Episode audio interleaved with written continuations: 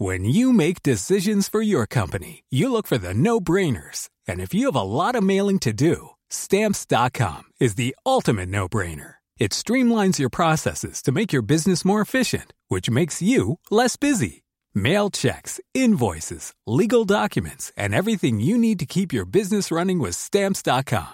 Seamlessly connect with every major marketplace and shopping cart. Schedule package pickups and see your cheapest and fastest shipping options from different carriers. With rates up to 89% off USPS and UPS rates. And with the Stamps.com mobile app, you can take care of mailing and shipping wherever you are. Make the same no-brainer decision as over 1 million other businesses with Stamps.com. Sign up with Code PROGRAM for a four-week trial, plus free postage and a free digital scale. No long-term commitments or contracts. That's Stamps.com. Code Program. Mes chers camarades, bien le bonjour. On ne joue pas avec la nourriture. C'est un commandement inviolable depuis la nuit des temps.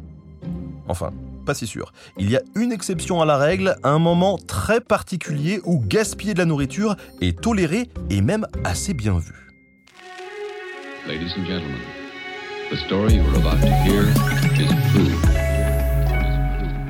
Tout commence par un mariage. Le vôtre. Vous sortez de la mairie, et là, une première épreuve vous attend. Les convives vous jettent du riz en plein visage. Dans le genre romantique, on a fait mieux.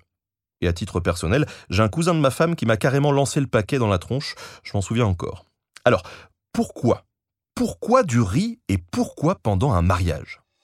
En fait, on reste un peu dans la thématique du gui. De nombreuses spiritualités voient dans la graine un symbole de vie incomparable.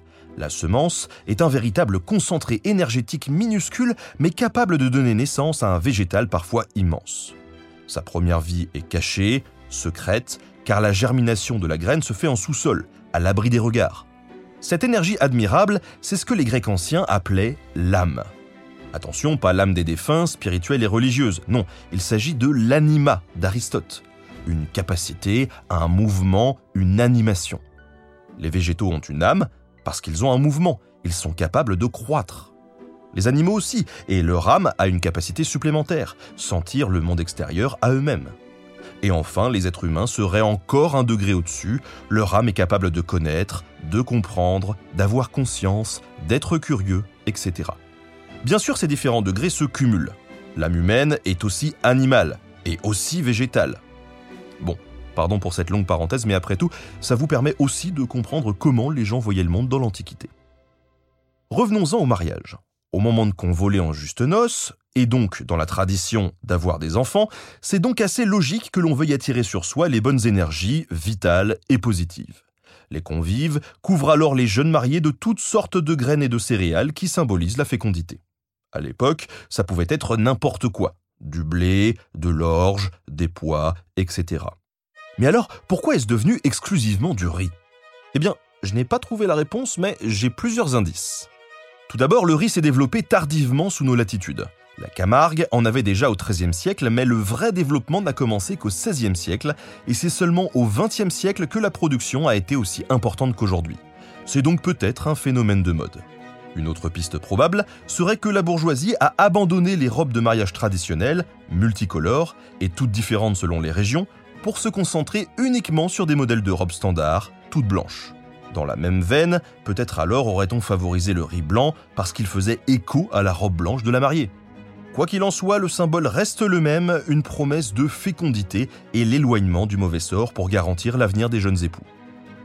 Alors vous savez ce qu'il vous reste à faire, hein. n'oubliez pas vos paquets de riz au prochain mariage. Merci à Jean de Boissaison pour la préparation de cet épisode. Merci à Studio Pluriel pour la technique. À très bientôt pour de nouveaux podcasts.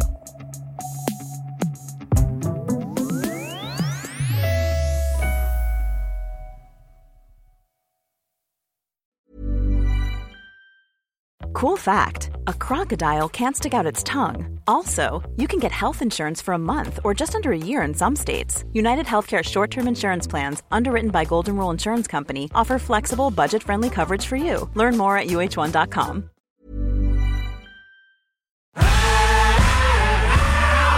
Si vous avez aimé ce podcast, vous aimerez aussi mon autre podcast, Callisto, dans lequel je vous raconte des mythes et des légendes. En attendant que vous nous suiviez sur Castbox, Apple Podcast, Podcast Addict ou toute autre plateforme qui propose cette fonction, n'hésitez pas à vous abonner. Vous pouvez même nous laisser une note et, soyons fous, un petit commentaire, je le lirai avec plaisir.